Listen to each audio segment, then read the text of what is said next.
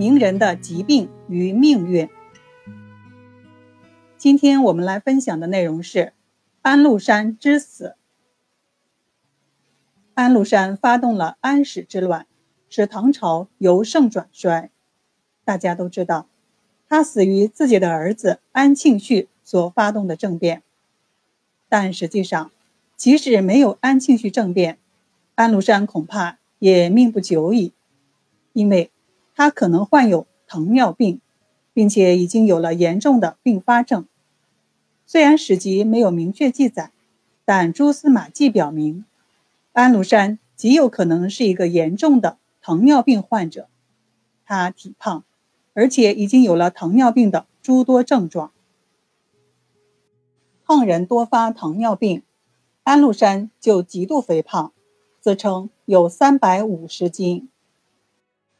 由于体胖，上马困难，所以就要有个台阶才能上去。他的马鞍是特别设计的，前面带个小鞍，用来承载他垂下来的大肚子。由于肚子太大，穿衣服很困难，尤其是唐代官服外面要系腰带，所以他有特别的穿衣法。每次穿衣服要有人在旁边抬起肚子，奴仆李珠儿跪下用头顶起肚子，在下面系上腰带。安禄山担任范阳节度使期间，每次从范阳进京，沿途的驿站都要事先做好准备，修一座上马用的台阶，而且每匹马都要事先用几百斤重的沙袋压上去，试试承受力。能及格的，不惜花费重金收购，精心饲养，专门提供给安禄山。虽然唐人以胖为美。但安禄山胖的实在太过分了，他曾经进食减肥，但后来体重再次反弹，不但越发肥胖，而且逐渐出现了糖尿病的症状。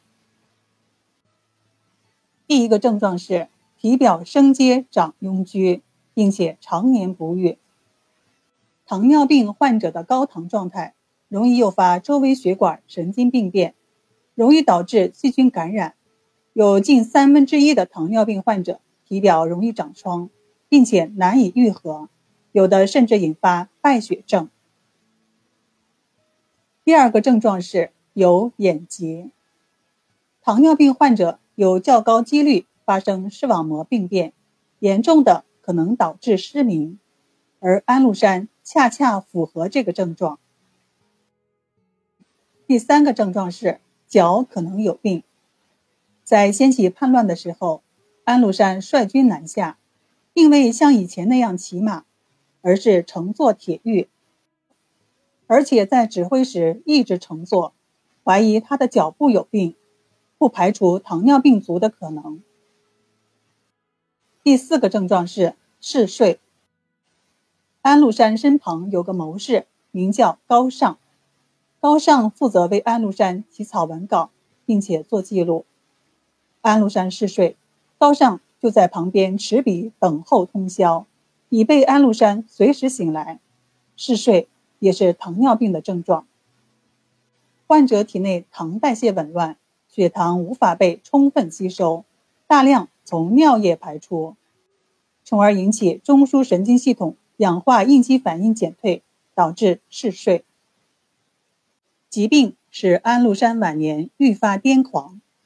其子安庆绪在地位受到威胁后，发动了政变，刺杀了安禄山。凶手就是每天服侍安禄山穿衣的李珠儿。李珠儿侍奉安禄山多年，而李珠儿之所以被安庆绪等人利用，与安禄山的疾病密切相关。安禄山因为疾病，所以脾气暴躁，经常无故殴打、辱骂李柱儿。李柱儿早已。怀恨在心。当晚，李柱儿手持利刃进入卧室，刺向酣睡的安禄山。安禄山被惊醒，但因为眼疾，什么也看不见，急忙去摸枕下防身的佩刀，也摸不到，于是手摇杖杆，大喊道：“是家贼！”最后肠子都流了出来，气绝而亡。坦白地说。以安禄山的病情，即使没有被刺杀，恐怕也命不久矣，因为种种症状表明，他的并发症已经到了很严重的地步。而他晚年的一系列昏招，例如更换继承人、辱骂、殴打亲父等等，也未必和疾病无关。我们总喜欢为历史人物的行为寻找一个深层次的政治或经济动机，似乎只有这样分析历史才显得高深。这与中国史学脱胎于政治史框架密切相关。但人有理性，也有感性的一面。影响历史进程的不仅有理性的行为，也有非理性的偶发因素。如果认为历史人物所有行为都有深层次的政治和经济动机，就是忽略了人性的复杂，将人视为机器，将历史简单化。包括安禄山在内，许多历史人物的行为。必须考虑到健康状况对他们情绪、判断力、行为目标的影响。好的，今天的内容就分享到这里，感谢您的收听，欢迎您关注、订阅并转发，并请给专辑五分好评。下期我们将分享韩愈和丹药的故事，下期见。